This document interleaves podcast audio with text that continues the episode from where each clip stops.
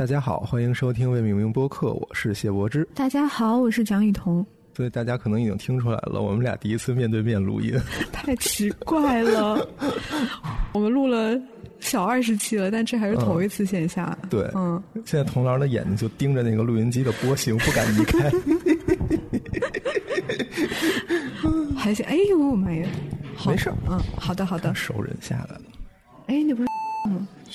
小点声，你把把他招过来，对，很危险。我们两个，我们俩糗在这儿还挺安全的。就希望他待会儿别一回头看见哟，俩人拿着麦，这俩网红，然后过来搜搜，那也挺好的。我们可以采访他。对对哦，我们就有一期重量嘉宾了。嗯，对我们两个现在在学院的咖啡厅里，我不知道大家能不能听到噪音，但是一定是可以接受的。我昨天晚上跟王夕阳是在户外录的哦，然后还有点风，录出来之后效果还可以。啊，昨天晚上可冷了。啊，就是我们两个，我跟你说这件事儿非常的神奇。我们昨天不是要录园林吗？然后计划的很好，上午我们去颐和园，我在颐和园拿出了全套的设备。对，我就说为什么你们不在园林录呢？然后掏出了这个机器，这机器开不开了，闻所未闻，见所未见，目瞪口呆。然后就是你开机之后，它就一直有一个圈一直在转，就跟那个苹果开开之后那个菊花一直在转一样，它就一直转，进不到主界面。然后我根本不知道怎么办。然后我们就败兴而归，然后在回来的路上，因为我这是个二手机器嘛，它看着也挺老了，我就想那我买个新的吧，然后我就下单了一个新的。然后下单之后回来，我们下午去开会，在开会的时候，我在开机的时候，同时摁下了录音键，砰，它好了。只能说那天颐和园跟你们气场不合，对，就莫名其妙。然后后来我们觉得就是。它好了，好像又可以录了，然后就晚上录，然后晚上就是我穿了一个羽绒坎肩他穿了一个羽绒服，我们俩在那个清芬南面的那个广场上瑟瑟发抖。祖龙广场，哦，就测核酸那个，对对对对对。哦，天哪！哎，如果能在园林里录，多合适啊！对啊，对啊，对啊！就你们可以坐在谐趣园的那个廊子里面。对。就真的已经调好了角度，然后，然后现在的问题就是这个机器好了，但是我不知道。已经下单，我已经下单了，那个机器已经在路上了，然后我还不知道我能不能再信任它。是同样一个款，就是款式型号吗？是个比它便宜一点的，因为这个如果买全新的要三千多，我买不起。你已经斥巨资了，我已经斥巨资。哎，大家现在小宇宙开通了打赏的服务，大家如果有兴趣，可以给我们捐一点钱，谢谢大家。对，然后咱们隔了太久的时间没有录音了，咱们跟大家 update 一下最近都发生了什么吧。啊，你这让我从何说起啊？就是其实你现在已经没课了，然后你应该已经在忙你的论文了。理论上来讲是这样的，就跟你现在应该在忙你的开题一样，你忙了吗？我没有。对呀，怎么怎么办啊？对呀，这个不就大家彼此彼此。我们最近又做了一个基于考古遗址的设计项目，然后之前一直在紧锣密鼓的建模、画图、出图。然后我本来以为我阔别了建筑设计多少年了呀？一六年毕业嘛，天哪，六年了。真可怕，然后又重新捡起来。我跟你讲，那些建模软件，我感觉都要从零学起，超级可怕。我真的一直对这个事情特别怵，然后这次就逼着真的不得不重新搞 Rhino，然后搞那个 SketchUp，当然 SketchUp 最后还行，嗯，然后又重新做设计的这个事情，哎，觉得还挺感慨的。然后再次证明。我还是不喜欢做设计，哎，我觉得你上回说完好，还觉得设计好像还可以。嗯，你要比较乐观，你现在那不是当时还在最开始的那个草图阶段吗？就是 最一开始，就是你把你的各种想法开开心心的画下来，那个过程是快乐的，但那个快乐是短暂的。然后之后就要建模，考虑一些实际的问题。嗯。然后你要用什么样的结构？然后这个柱子怎么落？然后你怎么设计这个空间流线？厕所排几个坑？哦，我们还真的都没有到那个深度，我们只是概念设计的阶段。然后我们前一段时间去汇报了嘛，然后基本上就是大家的方案全部被否了。但是，天哪！哎，所以你你之后还要改？嗯，但是之后好像下一个阶段就是再要移交给专业的那个设计院再做了嘛，哦因为毕竟基于遗址的这个设计，还是会牵扯到很多跟文化遗产保护相关的事项的工作，那个我们是没有专业的去做这个事情的，嗯所以我们现在的目前的进度就是要把我们现在给的这几个方案的优势，然后再适当的参考一些他们甲方的意见，然后给它再搓成一个。就和稀泥。然后再做几个陪跑方案，就然后就直接这个事情就整体移交给 OK 别人了。OK 嗯，就是相当于能告一段落。我希望啊，嗯，当然这不光是最近忙的这个事情，只是之一吧，后面还有很多。嗯就昨天晚上特惨，昨天晚上同行他去采访了一个大家，然后一直开着腾讯会议。我中午给他发了个消息，他没理我，然后他晚上他给我发一语音说：“我采访完了，我手机没电了，我回不了家。特别惨。然后我现在才知道，原来那个就是那种移动充电宝的那个机箱后面是有一个可以给你充电的线的。哦就是说，当你手机真的彻底没电，没有办法扫码的时候，你可以先在那个机箱那儿充一会儿，然后等到你有一丝丝的电可以去扫码了，你就可以扫到那个充电宝。新技能 get。我之前一直在想，这不是一死循环吗？你手机没电了怎么办？我当时在做，我就是我边采访的时候，我边看那个电，先是百分之二十体型，然后百分之十体型，到最后就是一丝丝没有了之后，对，居然是零哎。然后，然后我的手手机就彻底死了嘛。我又在东城，然后我身上没有带现金，当时我真的就不知道该怎么办了。真的。然后就刚好旁边是有一个那种酒店，然后哦酒店大堂，我当时想的说，我肯定要去那儿，然后我可能请别人帮我扫一个充电宝，我充一会儿再给他钱这样子。但没想到那个机器居然是这么智能的。嗯，学到了。以后大家在外面手机没电了都可以去，不要慌嗯，还是建议大家自己带充电宝，对真的是没有考虑周全。唉 然后我前一阵儿我其实二月 都已经两个月之前了，二月份我不是去南边玩了一圈嘛，然后玩了一圈完了就直接出差了，然后出差回来之后就一直在干出差的这个活儿，这个活儿一直干到了三月底，三月三月中的样子。完了，干完了。没有，怎么可能干完？哦只是这一个阶段，就是第一稿相当于我给交了，然后干完之后就开始生病。哦，对对对，你甲流了。对我甲流了，就是就大家没事儿不要太常去医院，因为我是一个特别爱去医院的人。就本来其实是普通感冒，应该没什么事情。然后我那天觉得去看看呗，然后就去了校医院。然后那个地方就是一个，你去了你就别想出来，因为当时得甲流的人很多嘛，他要排查你。对，所以我就和一些得了甲流的人被关在一个小房间里，然后被要求摘了口罩，测了那个甲流的快筛，相当于不是核酸，就跟哦你 COVID 那个抗原一样，测了那个东西。对，然后回来之后感冒好了，甲流就来了，但是你怎么知道你一开始的感冒不是甲流呢？因为我测完之后是阴性的。哦，所以它证明我周三到校医院的时候我没有甲流，然后周六的时候我就 一路高烧。唉，对，所以我就是一个又出差又生病的阶段。现在，现在你觉得我脸色很差吗我没有太观察你的脸色，但应该还行。？OK，那就行，就小小放心。那你是刚康复不久？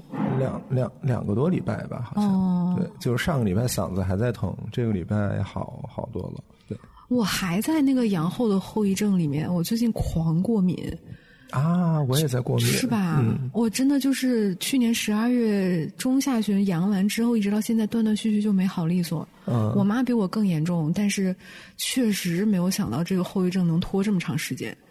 哦，那我倒没有你这种感觉，嗯因为我过敏是我从最近两年我过敏就变厉害了。我小时候其实没什么事儿的，但是现在柳絮或者花粉都会让我咳嗽或者对对对，我觉得不是说因为羊而过敏，而是因为因为羊，然后免疫力低下之后，你就会对其他原来不过敏的东西产生那个反应，比如说花粉，我们家小猫咪的毛，哦然后还有一些其其其他乱七八糟的事情，我就都开始过敏，挺痛苦的。过敏很难受，去开了药，然后还真是吃完了就好一点了。我不敢吃，不是说那种药伤肝吗？你的顾虑太多瑞了。那个开瑞坦什么的，嗯，哎，对，所以这是我们两个的近况。然后，所以我们就是到现在终于有一点时间来给大家更新，一歌又是两个月，就是感觉就是之前就是有听众给我们留言，然后特别的感动，就是他说就是你别忘了你们还有这个节目，就是好对不起大家。对，然后今天这个主题也是其实两个月之前，去年是不是就已经写好了？我们在节目里面小小的 Q 过一下这件事情，但是因为它本来也不是那种很时效性的话题，所以也觉得什么时候录都 OK。所以一旦手上有更重要的事情或者更紧急的事情，就把它扔下了。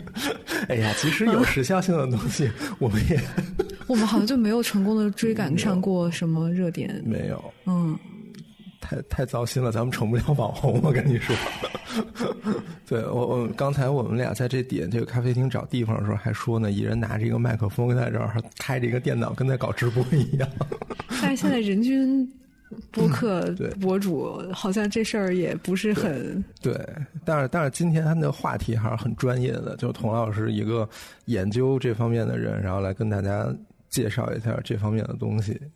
我觉得挺好玩的，也不能说是专业或者怎么样，就是因为我一直是对流行文化比较感兴趣嘛，然后剧啊、游戏啊什么的都在看，国内外的，然后就会发现一个还挺有意思的事儿，一个现象，然后这个事情之前可能不太有人把它专门作为一个专题来聊聊，所以就觉得可以我们。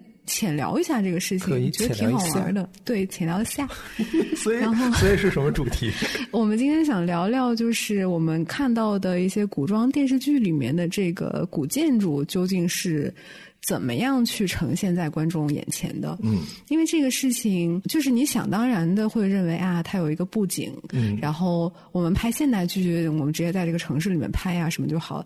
但是呢，你要是想拍一个古装剧，你要把它还原到一个历史的空间里面，那么这个空间得是完全由现在的人去凭空构建的。那么究竟是谁在做这些事情？然后他们是怎么做的？嗯，然后最后呈现的这个样子究竟是一个什么样？我觉得这。这个事儿，这个过程还挺有一些嗯可以挖掘的东西，嗯嗯，然后就想要去聊一聊这些事情。然后，当然这个事情的缘起也是我看到过的之前一些火的啊或者不火的一些呃古装剧或者是古偶里面的一些现象吧。比如说特别明显的一个现象就是这种时空错乱，比如说我们之前看到某，唉。这个没事，你说吧。我不不不，还是还是算了，不重要。就是某这个古装剧，它是一个以明代为主要时空背景的一个宫廷剧，但是它在它的这个海报上啊，就是一个大大的这个瑞鹤图的剪影。啊，我们知道这个瑞鹤图是宋代的嘛，宋徽宗他自己画的，画的是宣德门。对。那么这个就是一个很明显的这个时空错乱的一个现象，就说明这个海报的设计者他只是去采用了古典元素，但是他却没有真的去。思考这个不同时代之间这个建筑具体的区别，嗯，然后还有个特别有意思的现象，就是那个这个可以说，因为不是不是批评啊，就是《梦华录》里面，但《梦华录》已经，我当时写的时候觉得这能蹭上热度，但是现在已经过去了将近一年了吧，半年大半年。朋友们，今天是二零二二三年的四月七号下午两点零七分。我的妈耶！反正就 anyway 吧，这个这个剧我其实没看啊，然后嗯，但中间就是有一段我看到那个截图，还是我导发到群里的，你知道吗？啊，欧米茄，他居然会看电视剧吗？没有没有，他应该是也是刷到视频，然后觉得这段挺有意思的，然后就把这个放过来了。就是那个刘亦菲，不知道他是在干嘛呀？就是在整修他那个茶社还是怎么样？然后他手里拿了一张图，那个图是营造法式的图样，就是能看到是一个那个地盘图，很专业而且还是那个。你能看出来这是哪个哪个分槽吗？是不是金镶斗底槽？对，这是个金镶斗底槽，是吧？然后上面还有一些斗拱的图样。对对对对对。但是其实法式我们现存那故宫本。它这几张图不是放在一起的，不是，它这不就是一张 A 三的图纸，就是一个本科生的古建课作业，然后去抄绘一些法式里的图样，然后把它画在一张 A 三的纸上，就给我这种感觉。啊，是的，是的，就是它甚至也不是说从法式那影印本上印了一张图下来。对，呃，但是我是觉得。你是这个专业，然后你看到影视剧里面出现这个片段，你还挺亲切的。对对对对对。然后另外一方面，你觉得哦，他们还真的知道，就是他们是一个宋代的剧，对。然后是在开封，是吧？应该是吧？嗯北宋东京。对，然后他居然还真的用了一个宋营造法式里面的图，我就觉得可以了，就是用心了。用心了。嗯，然后就会这些现象就挺有意思的吧？就是究竟这些制作古装影视剧的人到底是怎么看待建筑布景啊什么的？嗯，然后，其实我觉得这个事情也要两说，因为制作影视剧的这个整个产业跟做历史研究是完全两件事情嘛。对，他们要考虑到的事情，除了这个历史复原之外，还有预算啊、道具啊，能不能去实现啊，包括你最后搭的这个景怎么样去便于拍摄。嗯其实他考虑的那个问题的维度跟我们做历史研究是不一样的，对所以我觉得我在剧中看到一些，比如说，哎呀，觉得这个有点假呀，或者那个挺不写实啊什么的，我不会特别的去上纲上线的说，哎呀，这个东西太做的太不用心了呀什么的，就是我觉得他做差不多就行了。宽容度很高。对，但是呢，就是如果有一些剧，它在宣传的过程中直接打出来的那个宣传的 title，或者是它去吸引人的卖点，就是号称什么全方位还原啦、考证历史真实啦，或者是说他们呕心沥血花了多长时间制作的多么精良啦，那这种剧我可能就会多看两眼。嗯嗯，然后如果它再出现一些在我都能看出来的，就说明是很低级的那种错误，你看出来不算低级我就我就会觉得，那你何必要把这个事情当做一个卖点来宣传呢？你如果宣传的这些都是错误的，嗯、那是不是就有点问题？而且近几年其实说我们做的很真，我们很考据的就越来越多。对，之前大家不 care 的，但是这几年它越来越成为一个噱头。我记得最早是不是《妖猫传》之类的，然后就是说我们复原了一个特别恢宏的长长安城之类的，对。然后后来就是我感觉现在几乎每一个古装剧都会在宣发的时候搞一波，哎，我们的妆发很好，我们的布景很好什么的。对，然后人物造型啊，它的整个这个空间啊，是多么多么还原什么的。我觉得你既然要打出这个 title 来，你就稍微用点心做嘛。然后我有印象的，其实也是这两年《梦华录》算一个，然后更早的《长安十二时辰》，嗯嗯嗯，然后那个《知否》，这几个你都看过吗？我估计都没看 我估计也没我我我有看过《知否》，然后《长安十二时辰》之前也略看了几集，嗯嗯，怎么说呢？就是我我也觉得一个挺有意思的现象，就是确实这两年越来越多的这种古装剧在打着这个历史真实的这个宣传点，也咱也不能说是旗号，有的做的还是不错的。然后呢，就为什么都是唐宋这两个时期？你有没有想过？就是这这两年火的，其实不是唐代的，就是宋代的剧。对啊，我之前听另外一个播客，好像是《忽左忽右》里面，哎但是我忘了是哪一集了，回头再找找。就是那个有倪占科老师过来，然后讲到，就是说在历史研究中，其实也存在着一个时代转向的问题。嗯尤其是因为我们当下可能是处在一个物质蛮丰富，然后嗯消费主义至上的这么一个时代，甚至说对这种物质的极大的迷恋，能够甚至产生一种类似于商品拜物教的一种社会思潮的这个前提下，我们再去回溯中国的古代，会发现唐代和宋代是呃相对比较长时间的和平，而且是物质极大丰富的那两个时期，所以它可能跟我们当下的某种时代精神有所契合，然后人们可能也会倾向于，你看现在什么大唐风华啦，什么一一想到唐宋都是那种国力很强盛啦，然后物质很丰富啦，然后商业极度发达的这样的一个时期，所以影视剧里面它所烘托或想体现的这种时代，也是一种很繁华的那种景象。虽然说《东京梦华录》这个词本来它就是一个啊，一是吧在《东京梦华录》的背景就是北宋灭亡之后，然后一个文人在南南宋，这已经他已经在南宋了，然后他就回忆东京有多么的好，是这样的一个一个书是的，对，是的，所以这个事情就还蛮吊诡的吧。但是就是感觉好像现在我们想要去 refer 到唐和宋，都是想要去让当下的当时的那种。繁华的盛景跟现在的某种事实形成一种映照，当然这个可能是过度解读啊。然后我当时就去找了我能脑海中想起来的，最开始我对这个宣传这个卖点有印象，就是《长安十二时辰》当时做的那个过程，因为感觉印象中很少有专业的呃建筑历史研究的专家呀或者学者为一些影视剧背书，就是说他们号称说我找了谁谁谁来帮我们做这个考证什么的，好像没看到过这样的就感觉咱们西这个专业的专家好像不太常出现在大众的视野面前。这两年也还是有老师在做科普啦。对，有在，但是好像就，哎，我也不知道，但是确实像你说的，我反正没听说过咱们身边的哪个老师除了做研究和做自己真的这些项目之外，有去。拓展更多新的业务，对，比如说游戏行业啊、影视行业啊什么的，确实是很少。然后我就觉得，那到底这些东西是谁做出来的嘛？我当时就看了一下那个新闻，然后找到了一个，嗯，长安时辰他们当时的那个主创的，就主要负责这个视觉舞美的那个团队，叫北斗北概念设计工作室。然后他们确实不是专业的。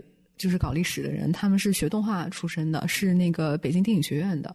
但是呢，他们说，就是我看了一个新闻通稿啊，说在做这个事情的时候，他们还参考了一些唐代的专著，比如说《唐风建筑营造》啊，《中国建筑史》，但他没有说是哪一版。就《中国建筑史》不是有很多人写过吗？不知道是哪一版。然后还有那个《增订唐两京城防考》，这是一个清代的史料。然后他列举出了这些书吧，我就觉得。相对还挺专业的啊，就是看出来应该还是下了功夫的。其实你从那个剧最后呈现出的那个状态来看，也还是用了心的，肯定做了一定程度的考证。然后他们从大到这个城市的这个空间格局，再到这种超细节化的设计，比如说什么小吃摊、理发店啊什么的，他们也还是有所思考。整个这个过程好像说持续了得有两年，就是光去搭这个景儿。当然，就是最后他们还要去考虑到实际这个不仅搭建中的一些可行性，就是你怎么去布光，然后怎么去做这个特效，它要得有那个空间嘛，嗯，然后这个场景怎么调度，这当然是另外一个维度的话题了，因为它最终我们搭的不是一个历史的还原，而是一个舞台，你这个故事要在这个舞台中发生，所以它为了去增加一些视觉的趣味性。所以他还会做一些很多可能没有什么史料支撑的一些创造，嗯，就我看了第一集就还蛮有印象，就是他在那个唐长安的瞭望楼上面会有那个密码系统，就是会有一个我忘了是九宫格还是几宫格，然后几个瞭望楼之间去传递信息，他们有一套这个可以通过这些马赛克的不同的图案形成的一种密码系统去传递信息，那个东西应该就是他们去创新性的设计的。嗯，然后也有专门的报道去讲他怎么去设计这个密码系统，就是也还挺有趣的吧。就是能够在一个相对真实的历史场景中展开这个故事，并且还有一些嗯新的设计的巧思，确实是一个我觉得可以算是一个相对优秀的一个案例了吧。然后还挺有意思的就是，好像他们是实景搭建的嘛，然后最后长安十二时辰的这个唐城就变成了象山影视城的一个园区。哦哦，你不是去象山了吗？我没去象山，我去无锡的那个三国水浒影视城，特别老的那个，对水浒传嘛，水浒传我们大家都爱看。嗯嗯，然后我也大概因为这个去了解了一下，现在国内的这些一些影视城，它都是怎么搭起来的？嗯，可能好多啊，就是它，我我看它是有几种不同的因素，一方面可能是。之前存在一个剧组，他想要做这个事情，然后他自己去投资，轰轰烈烈的建了一个城，然后他拍完了之后，他也不能说把这个给拆了吧，那他就留在那儿，要不然是作为景区开放，要不然就是作为之后其他的影视作品去拍。所以你其实可以看到好多不同的那种剧里面出现那种类似的那个对一样的东西，其实就是因为他在同样一个影视城拍的。然后还有一些可能是这个城市当地的政府为了去促进或者说。去嗯发展他的旅游啊什么的，然后自己去出资建的，然后让一些招商让那些剧组过来拍，可能是有这两方面的因素。所以现在可能市面上数得上名的，当然横店那个《甄嬛传》拍摄地嘛，然后象山影视城应该是比较著名的，然后涿州，涿州好像涿州还有涿州那个好像听说现在的地位有点要取代象山。哇哦，嗯，这是我在网上看到的资料啊。然后有的影视城它是某一个特定时期的建筑风格，比如说唐城或者是什么秦汉，但是还有一些像呃像横店这种，它好像就是不同时期的都有。它有一个应该是缩小比例复刻的故宫，对吧？它那故宫是应该建筑尺度是差不多的，但是它就是中轴线那块，他就砍掉了很多他认为无所谓的房子。你比如说东西六宫，他可能就盖三组，哦，然后武英殿、文化殿可能就没有，然后。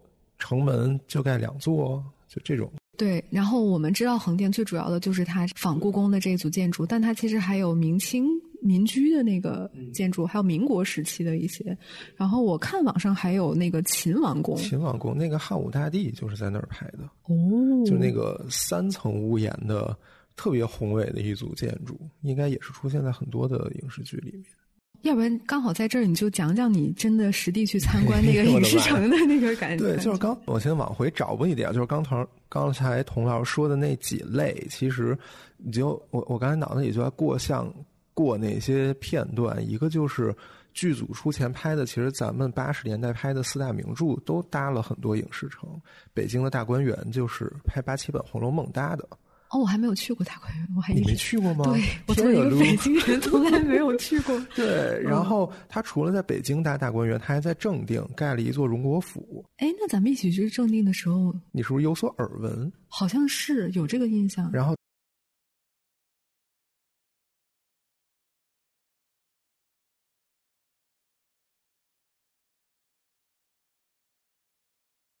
对对吧？哦，对对对，当时好像提到了。对，嗯。然后另外就是，你看我这回去无锡去的是三国水浒影视城，就是八十年代拍《三国演义》和《水浒传》的时候，《水浒传》啊，朋友们，我知道这两个字念什么。你不用找我，我觉得大家都知道。我可没文化了。对，就是那个时候搭的。然后那刚好就是过渡到这个时候，其实。《水浒传》我真的不爱看，我也一遍都没看过。那个电视剧我也没看过。我记得特别逗，我们家有这套书，然后我当时小小的时候，在一个午后。我翻开了这本书，然后我记得他第一回好像说什么，就是宋朝皇宫的大殿，什么黑风四起，妖风四起，然后我的记忆停止到这儿，我就睡着了。这么具体的吗？就是对我只记得这一件事情，可能就是天选要学古建筑吧。就是我只记得那个，我特别有画面，大殿后面冒起了黑风，然后其他的我又一无所知。后来我就没看过这本书。我记得是不是咱们上学的时候，当时都要求你至少看四大名著中的一部？就你对你都得看，是吧？对。那你最后看的哪部？那显然《红楼梦》啊。哦，我当时没有，我看的《西游记》啊。嗯，《西游记》也挺好玩的。对，好像说《西游记》原著和他咱们现在看的动画或者那个什么还不太一样。挺不一样的。对，就跟《红楼梦》的原著其实跟现在也不太一样，对吧？现秦钱宝玉和秦钟搞基，你们知道吗？你们不知道。对，反正你你我，但我觉得就是我长大之后，我对《红楼梦》感兴趣了之后，我会对他那个里面无论是什么性别之间的那种很真挚的情感，而且是那种少年时期的情感所感动。对，而且他真的批判性很强，就是你现在再去看他描写那些。下人的生活的时候，会有一种特别立体的感觉。然后就是他们可能未必是坏人，但是他们出于自己的一个很不容易的一个一个一个生活状态，然后做出这样的事情，然后主子们就会觉得你们怎么是这样的呢？但其实每个人在自己的地位都受到自己的相应的道德和价值观的约束，然后做出这样的行为，未必是他真的想这么做。哎，我想安利一下，就是那个《红楼梦顿》。那个播客，我知道那个，他不是之前出过那个丫鬟系列，然后还出过什么奶妈系列。对对对。他们最近在做那个红楼，呃，《红楼梦》里面，尤其是大观园里面的那些经济方面的那个内容，我觉得他们做的还挺不错的。对，确实是一种感觉对文本的超细读。对，然后拐回来就是这个《三国》《水浒》影视城，其实这两个电视剧我都没看过。那个四大名著的电视剧，我就看过《西游记》和《红楼梦》。然后这个影视城，我当时为什么要去呢？也是因为我到了无锡，我到无锡的首要目的是想去寄畅园。然后另外就是我知道有一个影视城，然后咱们当时已经说了要录这期节目，说去看看。然后去看了之后，到那儿之后，就真的还。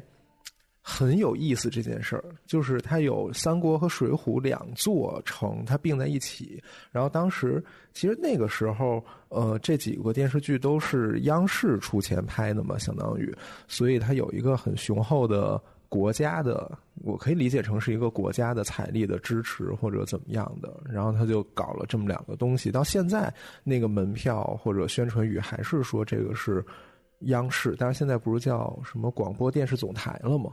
对，它还是中央广播电视总台的那么一个机构。那它现在是一个收门票开放的景区吗？对，收门票开放的景区。那它的管理机构部门也是总台吗？当地政府还是啥的？不不是不是，我应该跟总台有关系，但是具体哦它具体是分公司还是有合作，我是不知道的。但是那个广播里会说什么中央广播电视总台怎么怎么样，欢迎您的光临，欢迎光临 然后对，然后等于我到了之后，我比较感兴趣的是它的宋城的部分，所谓，因为我从嗯 Google Earth 的卫星图上面看，它真的做了一组很堂皇的宋朝的宫殿，而且看照片感觉还不错。然后我当时进那就是水浒城吧，然后我进去之后，水许城对水许城那里头有宫殿区，然后也有那个相国府，大相国寺也有一个寺叫大相国寺，是不是？对，汴梁现在还在呢。啊然后就那开封的那个大相国寺，哎，那那个奸臣的府邸是什么？反正他也有府邸，就是它的类型很全。对，我忘了那个府邸叫什么了。你想想有，有寺庙，有府邸，有皇宫，还有那个仿《清明上河图》做的一条街。然后我记得特别清楚，还有那个什么《水浒》里不是武大郎和潘金莲的那一些故事嘛？然后他专门做了武大郎的家，然后里面还是那种布景的场景，但是就好像是像博物馆的原状陈列一样他。不会再搞几个蜡像出来吧？好像没蜡像，但是有一个特别匪夷所思的地方，就是到了后院儿有一个小窗户，窗户是关的，但是窗户上有一个圆洞，你可以把眼睛凑到圆洞上，然后你就会看到那个圆洞里有一个屏幕在播潘金莲洗澡。然后他说这是什么？就是你是西西门大观园同款视角，西门西 西门大官人，大官人对，你知道西门大官人的同款视角去看潘金莲洗澡，就是会有这笑死！然后每个人排队看潘金莲洗澡是吗？倒也没有那么多人，当时就是我和一个大叔，我们俩看完之后啧啧称奇。对，那个那个洗澡的场面，应该就是《水浒传》那电视剧里的场面，他直接拿过来用了。对，然后他还会就很真，那个楼上面就会说潘金莲洗澡很真实？救命！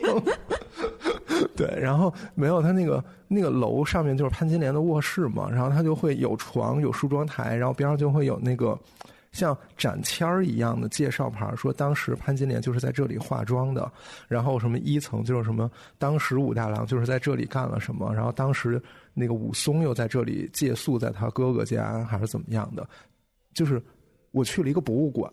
然后武松、潘金莲都是人真实生活过的人类，我去了他们的故居参观，就是有这种对感觉。我，你刚刚描述的时候，我也有这样的感觉。，对对对，他就把那个小说的内容具象化到了一个特别特别具象的程度，然后就真的像他们的故居一样，至少在这一个景点里是这样的。然后其他的那些什么寺院啊，然后那个丞相府啊、皇宫啊，都不会这么的具体。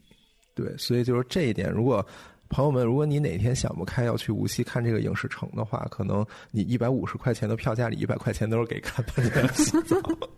还挺贵的啊，一百五呢。挺贵，哎，我忘了是一百五还是多少，反正肯定上百了。那都已经挺贵的了。，对，你去故宫才六十块钱呢。嗯，那现在这个影视城还有新的剧组在那儿拍吗？我去的时候是没有看到新的剧组的，但是我觉得它一定会有，因为这地方它毕竟还是个影视城吧。你比如说，我要拍一些取景的话，嗯，真的还挺是那么回事儿的。因为我想发散说一下，我去无锡的寄畅园，它是在惠山古镇里的。然后那个古镇是历史上真正存在的一条古镇，它是一个主街，然后主街会有一些分叉的街巷，然后在主街两侧会有一些宗教建筑啊，有一些祠堂，有一些民居等等。然后寄畅园是藏在里面的一个收费的地方，但是古镇本身是不用花钱的。然后那个古镇就是一个典型的比较早期，我们做所谓保护，就是把所有人都轰走，哦，我也想问说，他会不会搞成像乌镇一样子？就是那样的。哦所以你进去之后就是，嗯，奶茶店呀，然后那个寺院还是旋风土豆、狼牙土豆，对，就是这种东西。但是它它它做的更像博物馆一点儿，因为它毕竟文化很多，所以它的祠堂就是那种呃有半展示性质的，半租给一些当地艺术家，他会有一些卖画啊什么的。然后寺庙还是真的寺庙，就是那个寺庙是我觉得这个古镇里最真的地方，因为真的会有人在那儿扫地。就它还是一个宗教对场所。对，然后和那个寺院隔街相望的一个基督教堂，现在是消防车站。庙啊！庙，就同样是宗教，但是他们的地位是不一样的。对，然后我走在那个惠山古镇里，和我走在水许城的那个《清明上河图》的那个街道里的感觉，其实特别特别像。它那个街道，如果我不告诉你这个是影视城的话，你可能就觉得哦，这就是一条古街。然后只不过这个古街被旅游开发了，然后两边会有租衣服、拍照的，会有卖吃的的。然后你走进去，还有潘金莲的故居可以供你参观。非常，因为我是我就在无锡待了一天嘛，我先去的惠山古镇，又去的这个地方，所以这两个地方就是交替融合在了一起。然后当时我就觉得，对，就是影视的布景，然后这个所谓假的古镇和真的影视基地之间的这个真的假的关系。哎，其实我也是刚好就来到了这个我之前想问你的问题，就是你对于这种搭建所谓的影视基地的它这个历史真实性是怎么看的？就是你会认为或者你会期待它做的非常非常真实或者非常非常仿古，还是说，嗯，它可以跟真正历史真实保持一定的距离？这个你是怎么看的？它不可能真的达到历史的真实。其实这也是我想说的一点，就是我印象很深的是。去年夏天的时候，我当时看《大明宫词》，然后《大明宫词》里就有讲宋太平公主去寺庙里住一段时间的戏码，然后就是武则天在寺庙里和那些尼姑什么的，诶，有一些有一些交流。然后那个寺庙，你一看你就知道它是一个真的寺庙，因为它是旧的，就好像林黛玉去贾府里面看到王夫人用的枕头，那个靠垫都是旧的一样。然后我当时就在想是哪个寺庙，后来查到是北京的大觉寺。就很有感觉，而且我觉得一方面是因为当时的技术原因，就是可能电视剧太早了，然后当时也没有这么多阿宝色的滤镜，然后也没有那么阿宝色业界毒瘤，对，也没有那个很高清的摄像机，所以你看到的画面是比较模糊的，然后色彩也是带一点灰色调子的，然后那个建筑也是古旧的，但是就非常的和谐整个的状态。但是你去看现在的那些电视剧，尤其是在横店拍的。你就能明显感觉到那个建筑是新的，或者至少这个剧组想表达出一种新的感觉，所以就是这件事儿本身它就不太好协调。就是如果你真的用了做旧的道具或者怎么样的话，好像就像你刚才说的，我们想表达一种唐宋的大国风范很棒的那种状态，可能未必能那么好的表达出来。可能观众看了之后也会觉得，就是这个东西旧旧的，好像不是那么得劲儿。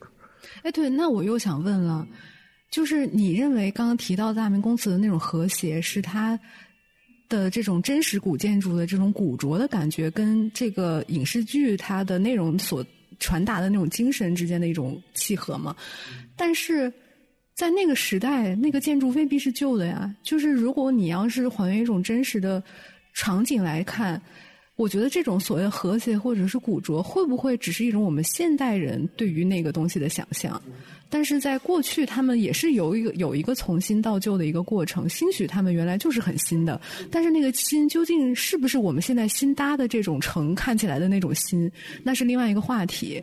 那么就是它是不是真的要去符合我们现在大多数人的这个？看法，但是真的就大多数人的看法究竟是什么样？比如说你是一个从业者或者是学生，那么你会对真实的东西有一种敏感性，然后你一下都捕捉到这个东西，一看就是一个真实的历史建筑。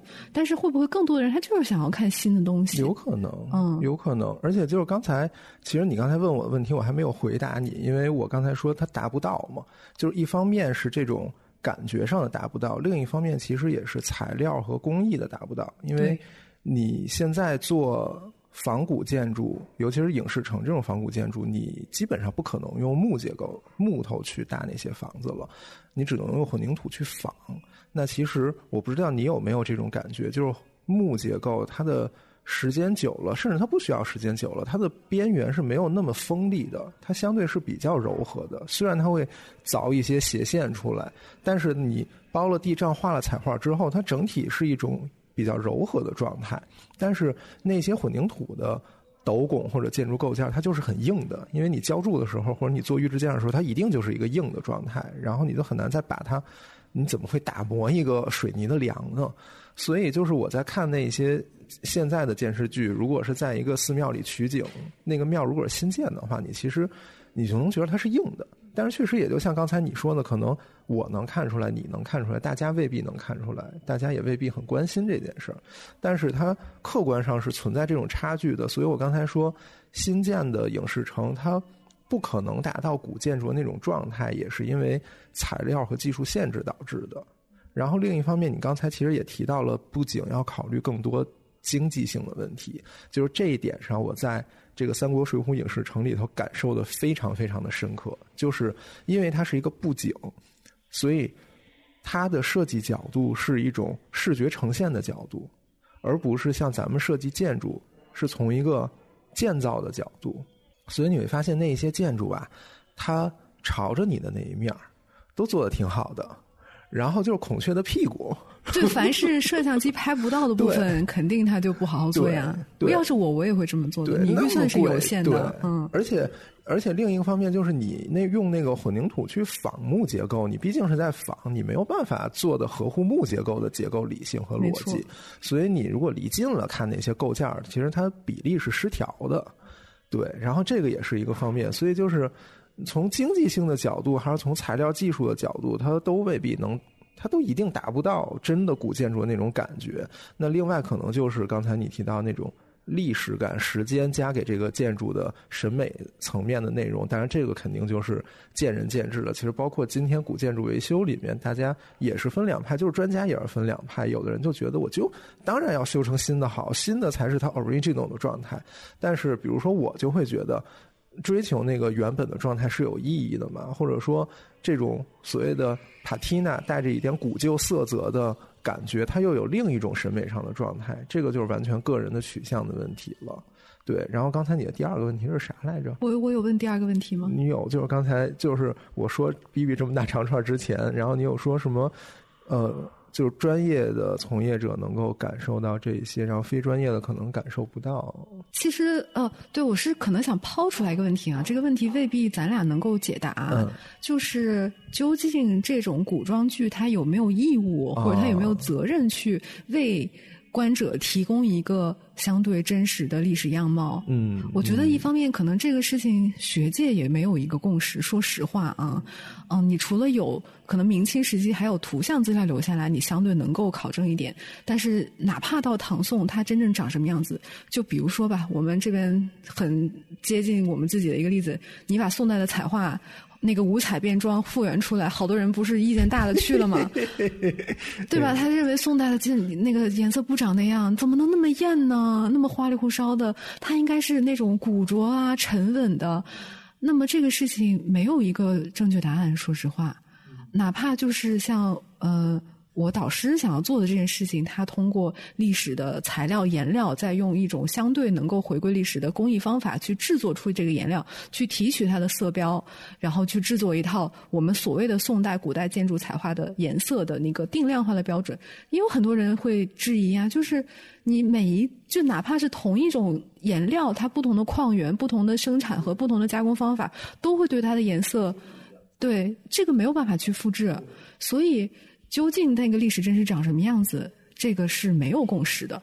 那么我们究竟是要满足现代的这个审美去向取向，然后去做一个大多数人喜欢的东西，还是要我们真的去吭哧吭哧的去做这个历史考究？我觉得可能这个话题已经不在这种影视方面从业者或者制作人他们的这个脑海范围内了。对，其实就是你刚才说的那件事情，刚才你也已经把它拆分成两个问题了，一个是。这个所谓真实能不能被咱们认识到？我觉得咱俩的态度都是倾向于否定的。就是你未必真的能够，你可以认识它，但是你你根本没有办法说这个就是真实的，因为谁也没见过，什么也没有。我觉得这就像一个推理一样，或者一个侦探一样，你只能够通过现场的蛛丝马迹去还原一个案发的过程。但是如果凶手或者受害人已经死了，或者他就是不说，你永远不知道真相是什么样的。对，就是你看那些推理小说作者，他心里有一个想法，然后但是他在前面给你写的时候，大家误入歧途，大家都很有道理哦。那咱们可能就是小说里的那些误入歧途的人，然后或者也有人是那个慧眼识珠的。最后的那个警长，这没有人能说得好。所以这第一方面是能不能做得到，另一方面就是你说的有没有义务去做这件事儿。就是我觉得我自己的看法是，他有这方面的追求当然是好的。对，但是另一方面就是你有这个追求，你是不是能自圆其说，而不是像你说的出现一些肉眼可见的问题？就是你那个，你比如说你刚刚说用一个明朝的故事里用了宋朝的绘画，就这件事情还不是一个，因为明朝在宋朝之后。明朝的时候，那个画已经存在了，但是我印象里我忘了是在哪个群里看到的还是怎么样，就是在一个古装电视剧里，那个人背后的屏风上出现了毛泽东书法。对对对，那好像是一个韩国的古装电视剧，对吧？就是就是，我觉得就是如果你要追求这件事儿的话，你至少不应该犯这种错误。对 对，然后我是，但这个我觉得那个海报就是有那么多明代的建筑图像可以用，他非挑一个宋代的。对，我觉得这个其实就是回到。就是一个你做研究的学者的出发点和你一个做布景或者做视觉设计的人出发点是不太一样的。嗯，对，其实就是一个那个拼贴的。最可能对不起，我这样说好像显得有点那什么，但是对于做做设计的人来说吧，比如说我们做建筑设计，你如果要做一个古代风格的建筑的话，一旦不是那种建筑史的人去做的一个。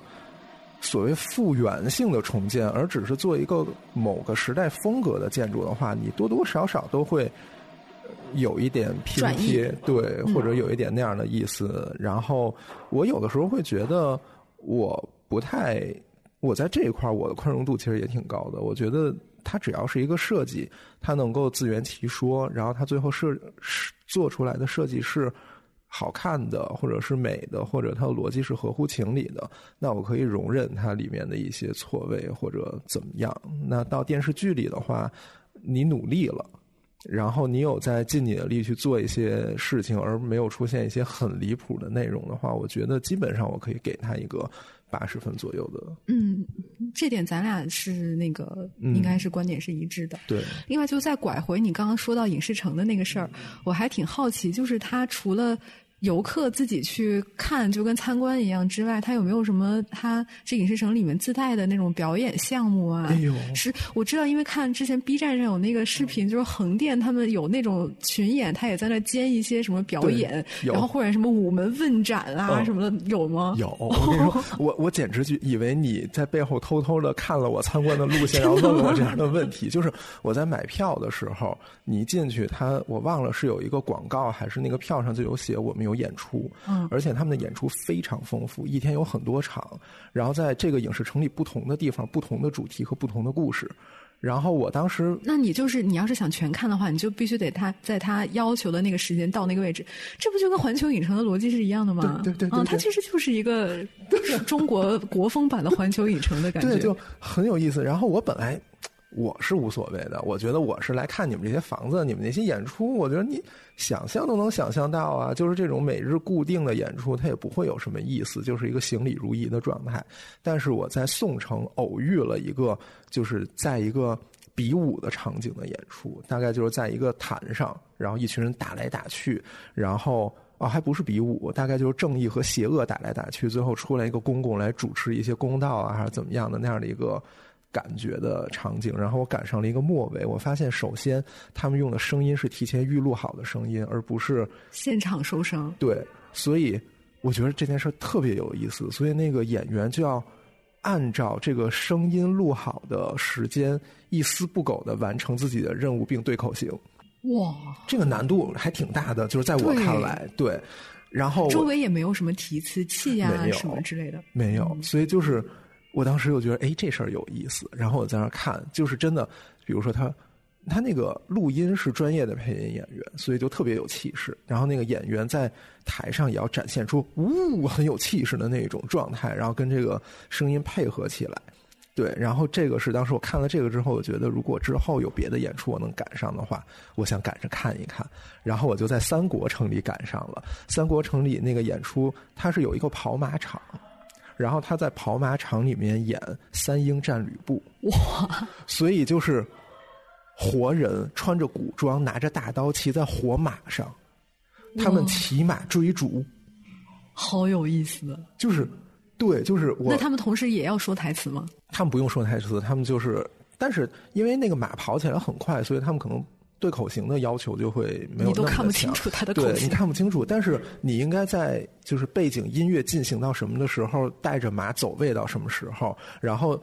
而且就真的是我没见过活人骑马打仗，你知道吗？就是我自己的一次骑马经历，就是我被马活着，然后吓得滋儿哇乱叫，我的尖叫声响彻整个山谷，所以我我这辈子应该不会再尝试骑马。我觉得骑马是一个难度很高的项目。然后我看到这些演员真的骑在马上，举起双手拿着刀互相砍的时候，我觉得这个票价值回来了。挺好玩的。对然后我觉得甚至是你可以就当做看了一个杂技表演的感觉。，真的是这种感觉，是一个现场的表演，现场的表演，哎，朋友们。然后就是那群人，吕布在骑马在前面跑，然后刘备和比如说刘备和关羽在后面追，然后过了会儿张飞又加入了他们，所以那几个马的走位也都是按照设计的来，转了几圈之后，然后回营，然后那些龙套们也骑着马，举着旗子啊那样走，所以就整个就是一个很好的规划过的一个。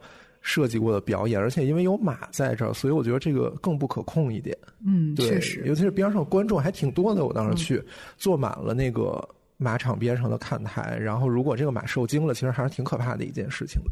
对，但是他们还是很好的完成了这场表演，我觉得非常的厉害。而且就是听你这描述，他应该是一天好几场，然后每天都演的这种吧？他每天都演，当然一天一个节目就是一场。哦，对应该是这样那应该就是这些演员什么的也都非常熟练了。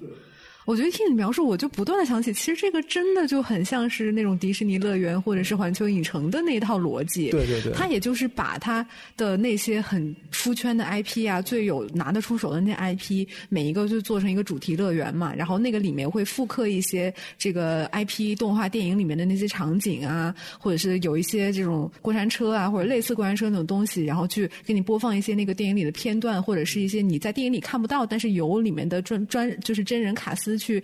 呃，为这个体验设计或拍的一些东西啊，然后他每天也是有固定的一些演出，在一些固定的地方，就是只是说，对，只是说可能在这些影视城，它确实取就是那个影视剧的取景地，然后但是环球影城它是可以复刻很多个一模一样的版本在世界的各个地方，对，对，本质上是一样它本质上是一种的一种东西。可能唯一就是环球影城和迪士尼，它体验更丰富一点儿，然后它更就是现代的那种产业化的管理也更好，然后提供的服务也更好。但是这些影视城就差这些。事情，我觉得都是可以去发展和改善的吧。而且我觉得环球影城和迪士尼它的整体的故事的构建会更完整。你像那个三国、水浒影视城也好，《红楼梦》也好，其实它只是一个故事在支撑着这个东西，而且是一个很古老的东西。嗯，可能它本身就没有一个更新的过程了，因为那个经典的文本形成之后，任何的更新，大家也未必会接受它。对，对而且一般就是由我们所见，后面的一些更新都不太成功。对，嗯但是迪士尼或者环球影城在这方面可能包袱会少一点，因为它本来就是一个创作出来视觉化的一个东西，或者怎么样，然后它也一直在运作，它是一个活态遗产。天哪！但是《红楼梦》是一个已经已经死去的遗产，或者说已经完成的遗产，它已经对嗯，就作为那个文本本身，它是已经完成的。对嗯对。除非未来曹雪芹的后四十回忽然被人发现了什么挖的，那个墓挖出来，我 amazing，我还挺期待的。我也是。对，嗯所以就就很有意思。但是我我觉得，如果你去无锡玩的话，你如果想猎奇的话，你可以去看一看。对，就是会有一些很妙的感受。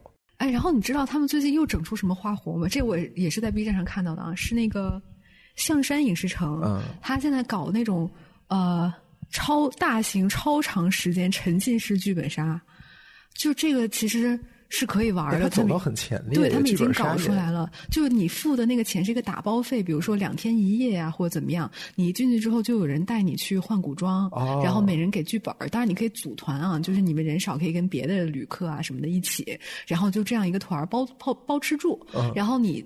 你的这个体验的过程就是在玩一个大型剧本杀，嗯但是跟其他剧本杀不一样，就是你坐在桌子上读你的剧本，但是你是要在整个城市里面去找不同的 NPC 啊，去问话呀，然后去目睹一些事件呀，最后什么找凶手啊什么的。那这沉浸感是更强的耶。确实是，而且他跟你对话那些 NPC，确实也是在这个影视城的工作人员，甚至也是一些专业的龙套。这好厉害！对，就是他们确实搞出了这种事情，而且好像还挺，就是那个价格我甚至可以接受。嗯，嗯，呃，你可以在 B 站上找，就是有很多人在拍这种 vlog 什么的，就是在玩这个。好然后对，而且特，我觉得他们那些 NPC 超级专业，就是比如说这个。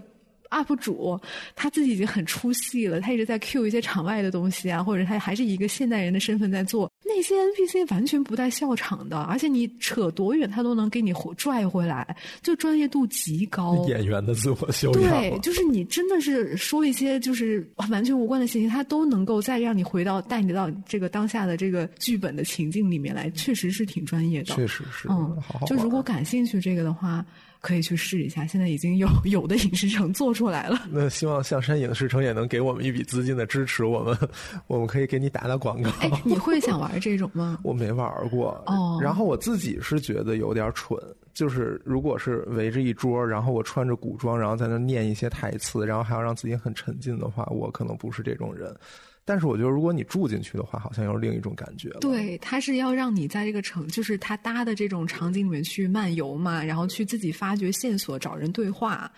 哦，还有什么合作呀，然后密谋啊，怎么怎么样的，就是那个过程还搞得还反转挺多。你是不是蠢蠢欲动了？哎，我也不知道，我看着我挺有意思，但是我觉得好累啊。对你玩过剧本杀吗？我玩过那种坐在桌子上就是动嘴皮子的，那就已经好几个小时了。嗯，挺累的。而且像我这种脑子，我干不了这个事儿。对确实我到最后谜底揭晓，我都是懵的。我觉得现在有的那个剧本真的是写为反转而反转，啊，那就没什么意思了。挺没意思的。而且感觉就是真正现在会玩剧本杀那些人，就搞得也挺像那种技术流派一样。哎先去捋时间线，再去捋人物关系，就挺就像个解一道数学题似的。我特别怕这种人，挺，哎，只能说人家玩的比较专业吧。我确实，我这脑子干不了这种事儿。就是因为咱我我记得上初中的时候有一个游戏叫《天黑请闭眼》，啊，对，然后后来它变成了狼人杀。哦，狼人杀我就已经对，然后后来就变成了大家，就我记得我们本科同学真的会有很认真的拿笔记住大家在写什么，然后去思考每个人之间说的话之间的逻辑漏洞，然后不是这里面还会衍生出很多的技巧，比如说什么你跳预言家还是跳什么的，我觉得我只想单纯的杀一个人。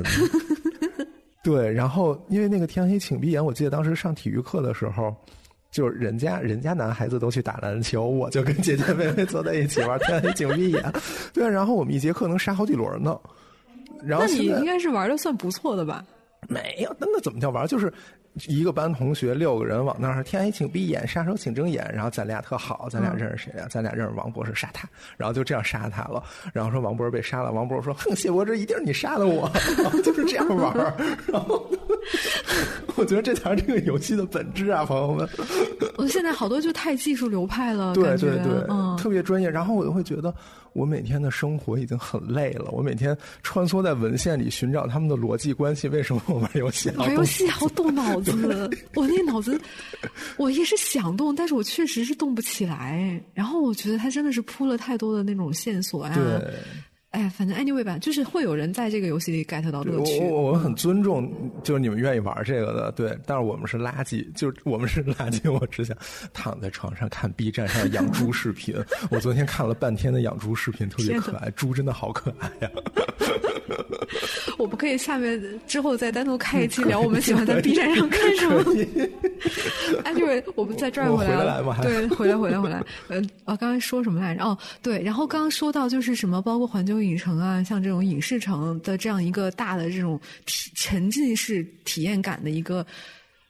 介于真实和虚幻之间的这种空间，嗯我其实还想 cue 到那个就是瓦格纳的整体艺术这个理论，但是我今天就不展开了。嗯，嗯，对，我就想，哎，放一个棋在这然后呢，今天我就我就先不说了。就是其实这个里面还是能够。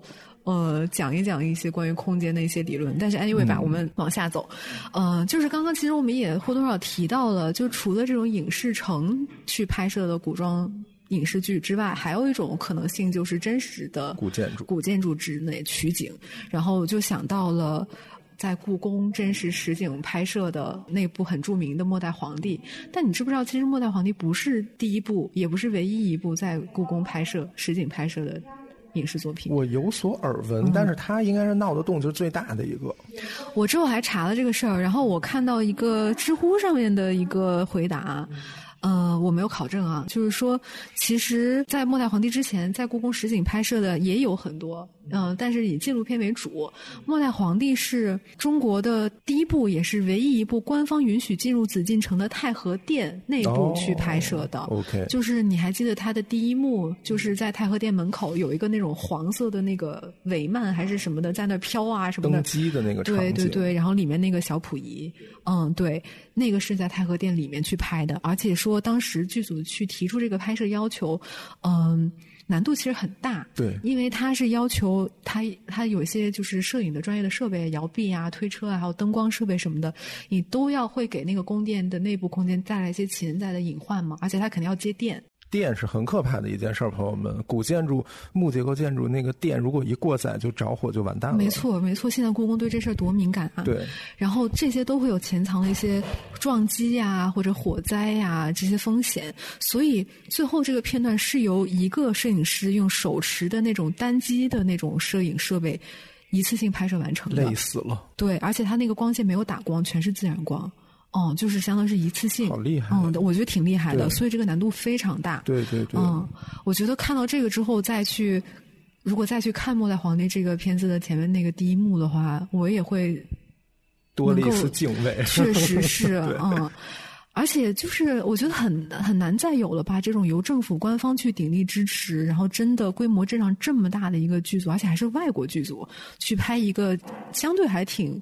重要对中国历史很重要的一次事件，这种事情可能很难再有了吧？嗯嗯，所以，相当于这也是一九四九年以来第一部得到中国政府全力合作的关于中国故事的一个西方电影。嗯，但是它也并不是完全都在故宫取的景。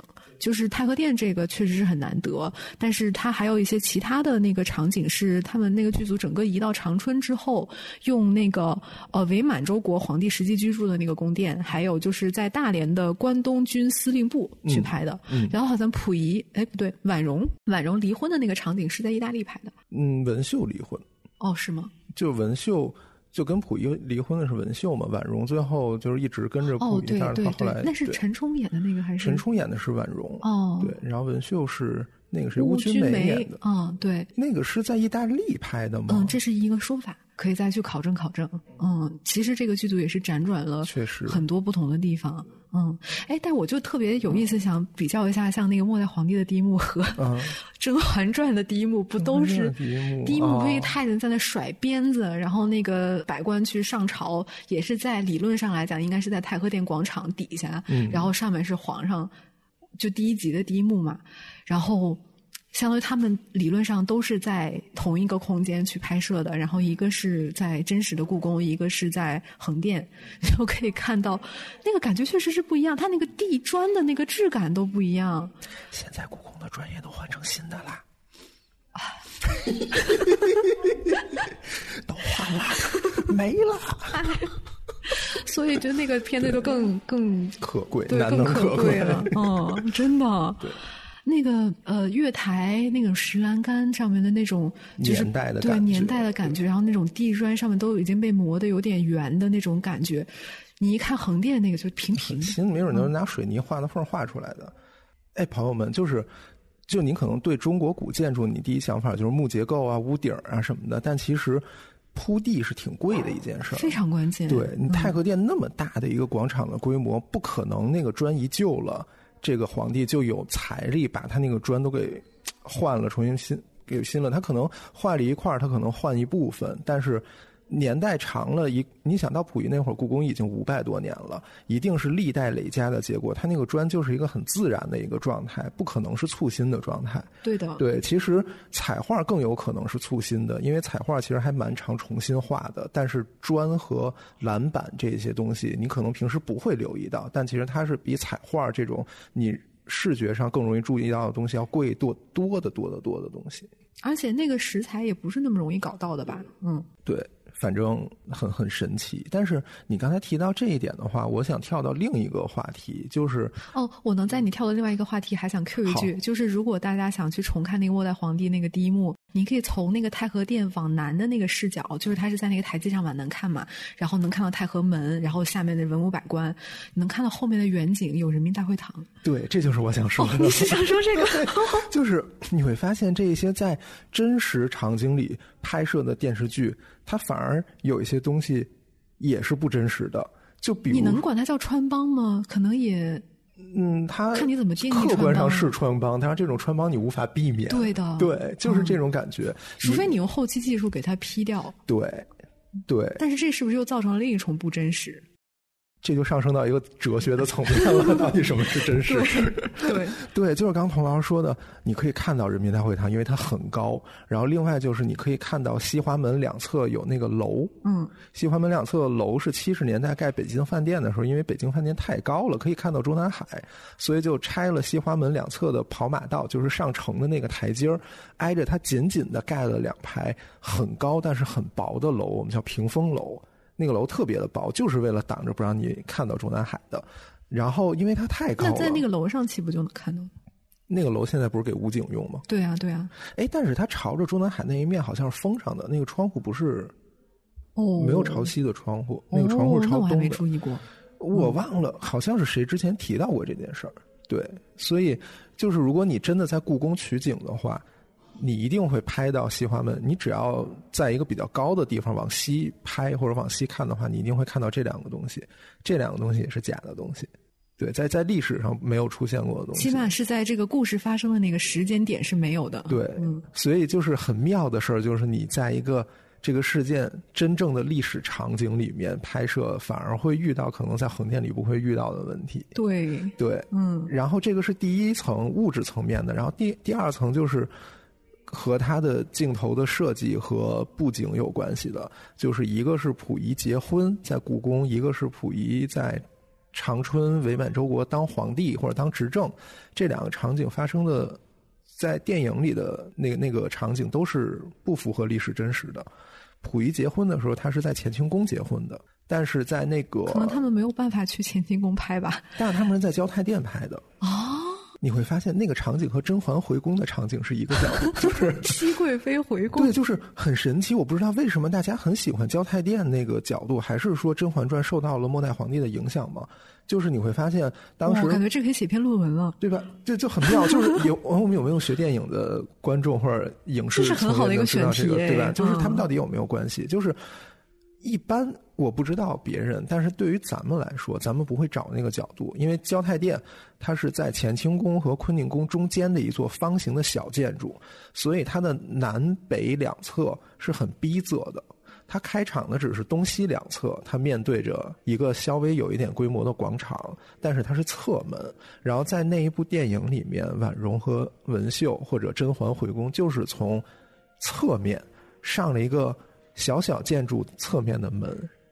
然后那个场景，我觉得，我我不知道他们是出于什么样的角度来考虑的这件事情，可能是操作层面有问题，也有可能是他们觉得一个凹字形的广场可能比较有仪式感。如果说末代皇帝的话，对对，因为他在现实的这个真实历史场景里面，肯定得受这个真实建筑的空间流线的束缚嘛。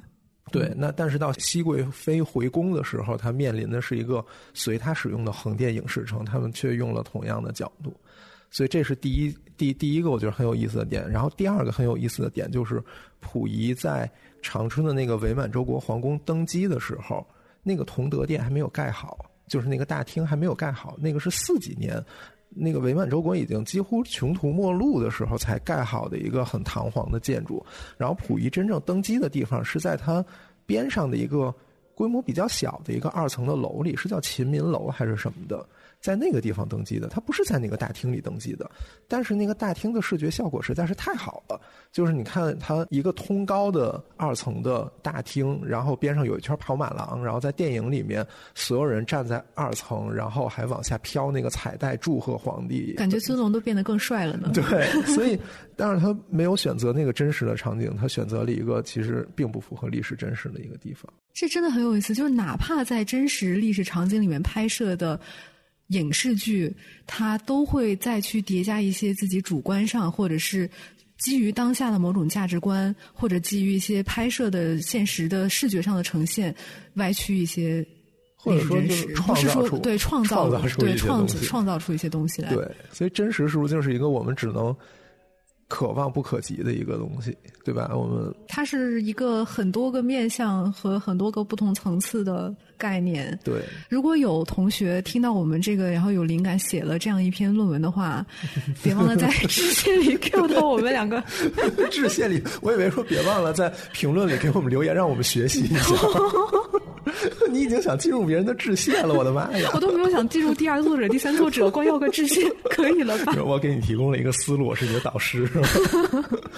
救命啊！对，就是大家如果对这方面有思考或者有研究的话，可以给我们留言，我们一起来讨论一下这个问题，很妙。现在是不是基于一些文物保护意识的进步，已经很少在被允许在真实历史场景里拍了？哪怕不是故宫这么敏感的。有没有一些其他实景拍摄的？我不是一个特别常看电视剧的人，所以我已经不知道现在那些布景都是什么情况了。我觉得确实文物安全现在是越来越重要的。然后另外就是我们已经有了很多的技术手段，无论是电脑做虚拟的东西也好，还是真的影视城也好，可能。从一个经济成本或者从一个产业链的角度，你去单找一个真实的古建筑，可能反而不是一件更容易的事情。所以从一个实际的角度，我也不确定大家会不会真的想去找一个古建筑。但是我觉得，我觉得除非是比如说导演或者主创对这个事儿特有执念，对，然后他们耗得起，钱也花得起，对。但是我觉得，你比如说那个宇宙探索编辑部，你看了吗？看了看了。对，那里头的场景就是在七九八取的景。哪个场景啊？就那个编辑部，他们不是到云南编编辑部，在北京那编辑部。因为我当时对我我我一朋友抢到票了，我跟他去小西天看了一个带导演访谈的那个。哦，你们看的是点映场？对对对。然后最后他好像提了是在小西那个哪，应该是九仙桥，因为九仙桥那边还保留着五十年代的工人住宅街坊，那些街坊非常非常好。我之前。去看过，也拍了一些照片然后可能是在那些街坊或者是在周边的老的建筑里取的景。对，那我觉得，比如说我要拍一个胡同戏之类的，然后我在一个真的四合院里或者真的嗯民居里取景，好像问题也不大。但是如果你上升到一个很重要的保护单位，可能这件事儿就可行性就越来越小了吧。你知道特有意思的就是那个电影里面，它不是一开始是一个八九十年代的一个那种电视访谈嘛，就很糊的那种。对。然后不是他会切换到现在那个编辑部的，给一个他这个门洞的外景啊什么的。我当时看那个，我以为他这个现在的这个时间点也是一个，比如说九十年代或者二十世纪初的那个感觉，因为就是有一种年代感嘛。结果最后。也不是最后，就是中间，他那个老唐有一个在街上骑车，然后前面能看到那个央视的那个大楼。嗯。哦，然后你会忽然就是有一种时空错位感。哦，原来我才意识到这个事件发生的那个时间点，其实已经是现在现在当代了，甚至都不是二十世纪初。但是在一开始那个编辑部给我的感觉，就是有点像是。那个叫什么编辑部的故事，嗯，那个时候的那种感觉，好像我之之前听那个有一个导演的访谈，他自己也说，其实宇宙探索编辑部的名称当然有来源于飞碟探索这个真实的杂志，但也有来源于那个编辑部的故事里面，当时不是总 Q 到说他们隔壁有一个编辑部就叫宇宙探索什么？哦，嗯，这是我不知道的，学习了，挺好玩的，我觉得那个电影我还挺喜欢。OK，然后再回来就是说到。呃，实景拍摄这件事情，实景拍摄这件事情，你你会不会觉得，就是它可能会对除了我们说的这些潜在的文物保护方面的风险之外，它有没有可能对那个建筑或那个空间有积极的影响呢？比如说我们刚刚提到末代皇帝，他多少还是留下了一些当时那个故宫在那个时间点的一些真实的历史影像，嗯，而且是带颜色的嘛，我们更多看到的好多都是黑白的嘛。那会不会这些真实的积极的影响也还是挺重要的一个事情？我觉得。有很多角度，一个是从记录历史的角度来看，我觉得越多越好。嗯，对，就是很有意思的一些点，就比如说那个什么，有一首歌叫《开往春天的地铁》。哦，那首歌最后最后，他当时采样了当时地铁的报站，然后你就能听到之前北京地铁的报站会告诉你，现在向您介绍地铁一线首末车时间。然后当时一线的终点站是西单，然后说西单站首车时间五点三十分，末班车时间二十三点零五分之类的。所以就是从，然后另外就是有一部电影是舒淇和谁演的？当时我读研的时候，然后看到的一个，我已经完全忘了名字，但是当时我应该是从微博上看到的。他采取景的地方是明十三陵的德龄间。就是在德令间的门口，然后那个镜头就记录了当时德令间的监门是什么样，然后监门边上那个黑板当时也已经有了。哦，对，所以从记录历史的角度上来说，这种东西肯定是越多越好，因为，对，因为时间是线性的，我们永远没有办法回到过去的样子了。对，然后另一个方面就是，如果从一个宣传或者嗯造成一些社会影响，让大家更关注这些地方的角度来看，如果大家知道这个。东西是在这个地方拍摄的话，他对这个文物或者对这一个遗存的关注会上升。那我觉得大家关注度的上升，对他肯定是有好处的。比如说，会不会真的有人特别喜欢大明宫词，他就去到大觉寺？他可能原来对这个建筑也不是很了解，但是因为看了这个，他就对这个有更多的了解啊，什么引发他一种兴趣。但是前提是大家知道他在大觉寺拍的，就是因为当时我找他，我还是自己找的。那是你能找到嘛？说明大家也能找到，也也许不一定啊。大家能找到了。嗯。我觉得这些古代的东西，它应该就是在理想的状态里，它应该尽可能的和当代生活发生关系。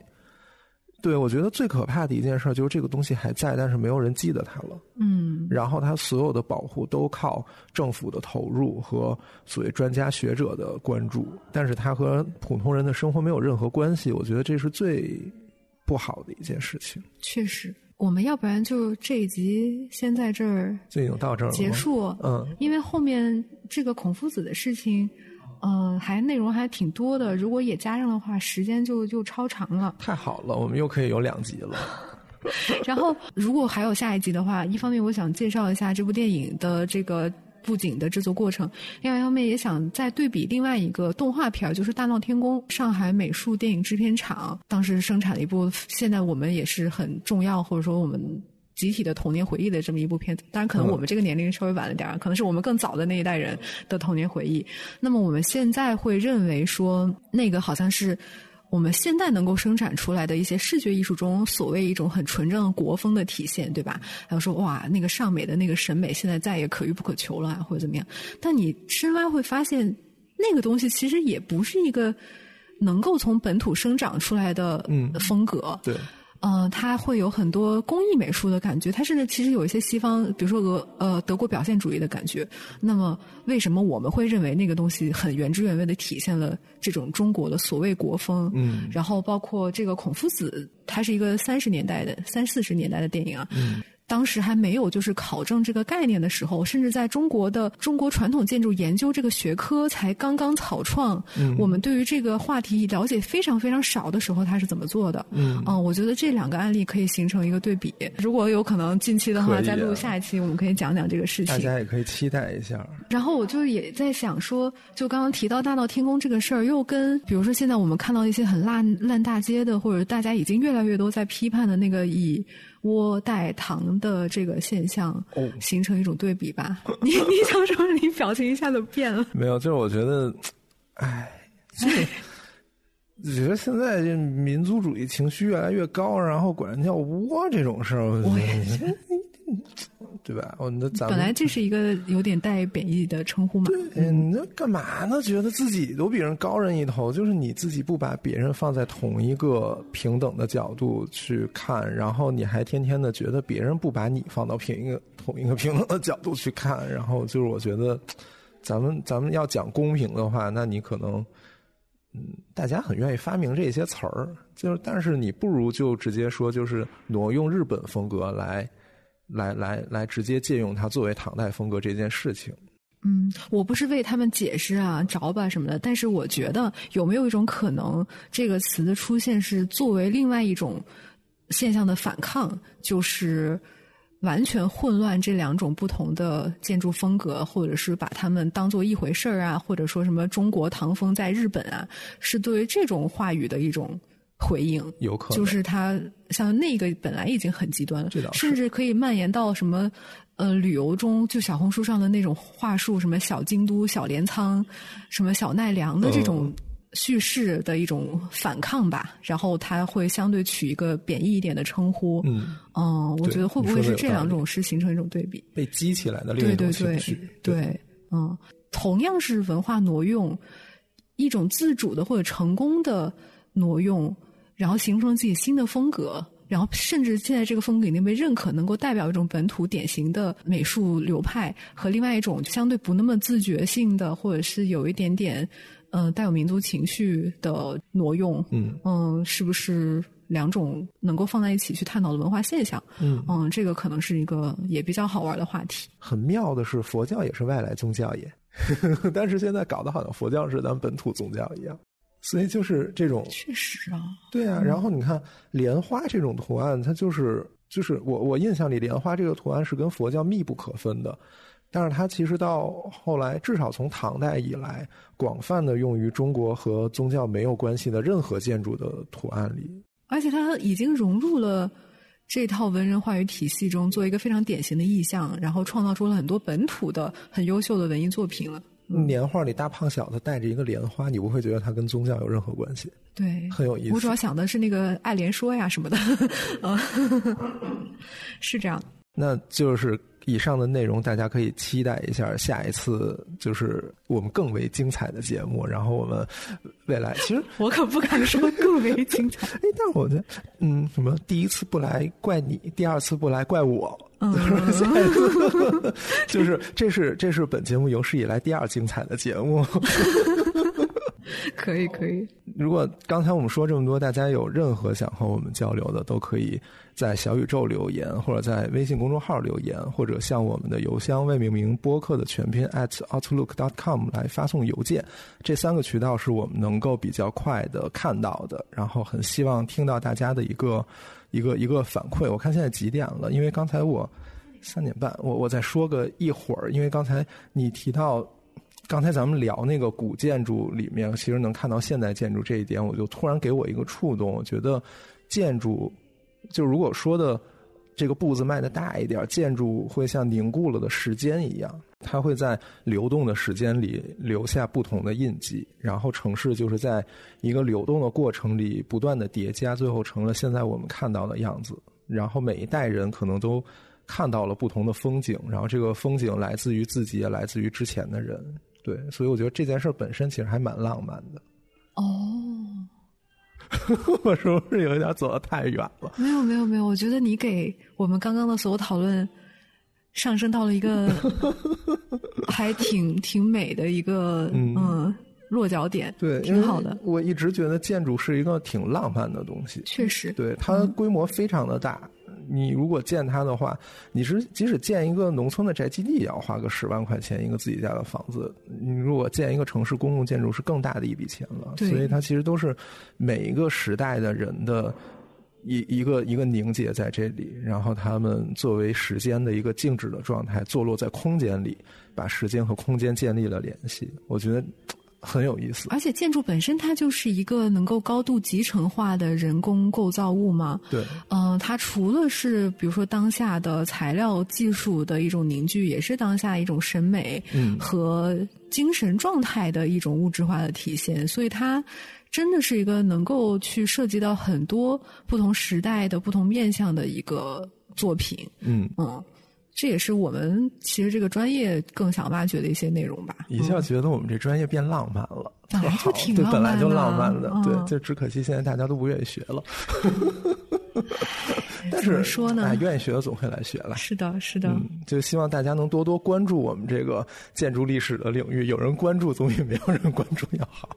所以我也觉得，就如果我们能够联系流行文化的一些题材，然后能把这些呃事项关联起来，能够吸引更多人的注意，也是一个挺好的事儿。对，嗯，很好。嗯，那今天就先到这儿。好吧，那我们期待我们下一期。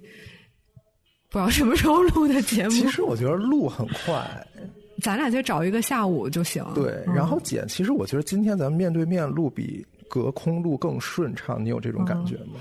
我我就在录的过程中，我就在想说，到时候我剪的时候，可能哪里会剪掉。但是其实感觉这次不会剪太多东西吧？剪太多。其实昨天我跟王博士录园林那一期，我就觉得面对面交流，因为咱们会有更多眼神和表情的交流，所以。更会更顺畅，然后会更有一些默契，然后对后期剪辑就是直接放出去，感觉也还好。那可能就剪掉一些有的没片儿汤话。对，这不是那个放开了之后，这不就很顺理成章的事儿吗？哎，我跟你说，我好不容易得到了腾讯宣布说四月下旬以后免费版只能开一个小时以内的会议这个好消息。但是咱们学校有企业版啊。对，我又觉得好烦啊！我受我受够了网络会议这件事儿，朋友们，就是能线下开会尽量线下开会好吗？不要搞那些网络会议。就是我觉得有时候开会很妙的一点，就是你们这群人可能未必很熟，然后你们开完会之后一起走的时候，在聊天里会有更多的灵感，然后一起去吃个饭，你们的关系会变得更好。哦天哪，你居然会想跟一起开会的人吃饭？没有，我我们开组会嘛。哦哦哦哦。对啊，对啊，然后然后如果你在网上开会，一切都没了。嗯。对，就是更功能化了，然后功能以外的所有的人际的联系和那些浪漫的事情都没有了。但你不可否认，线上会议还是有它的便利性啊。有，你们要跟美国人开会，对啊，我们总不能把人薅过来，或者我们过去吧，就会开个会。嗯，而且我们一般组会是，哪怕他在线下，我们会开一个就是录屏嘛，就是作为一个组会的记录，把它作为一个录屏工具也还可以。但是我觉得还是确实能够线下见到有这个，因为人的一个传达，它是一个非常立体的东西。你除了有呃语气。然后文字音调之外，你的整个肢体表情、你的语言，就是你的那个肢体语言、你的表情，都是这个文本中的一些很重要的要素。没错，就像你微信聊天的时候，你用文字，你现在就不得不衍生出越来越多的 emoji 啊、颜文字啊、表情包啊。然后到现在，你觉得你正常打个字都会显得你在生气一样。对，正常打字变得像冷冰冰一样。对。然后如果打两个哈哈，就是在嘲讽。我必须要打十个哈哈哈才可以。就是这个是处在一个通货膨胀，你就需要用更多的文字去诠释你的一个情绪，然后这个文字的数量是不断的在去增加的。对。嗯，所以如果能够很多的事情，你如果加上一些语气啊什么的，就会更容易被人去理解。嗯，这是一样的事儿。也希望我们能尽快跟各位听众见面。我们已经很长时间没有搞什么见面的活动。乱七八糟的哦，确实，咱前一阵也是比较忙了，之后看一看吧。哎呀，之后可能只会更忙，但是我们可以忙里忙里偷闲，到时候再看呗。因为我现在五月份不是理论上我要开题吗？对啊，你开吗？还我不知道。四月四月十四月七号的大哥，嗯，不知道，走一步看一步了。但真正那个开题报告那个东西，两星期就能传出来，就是纯写。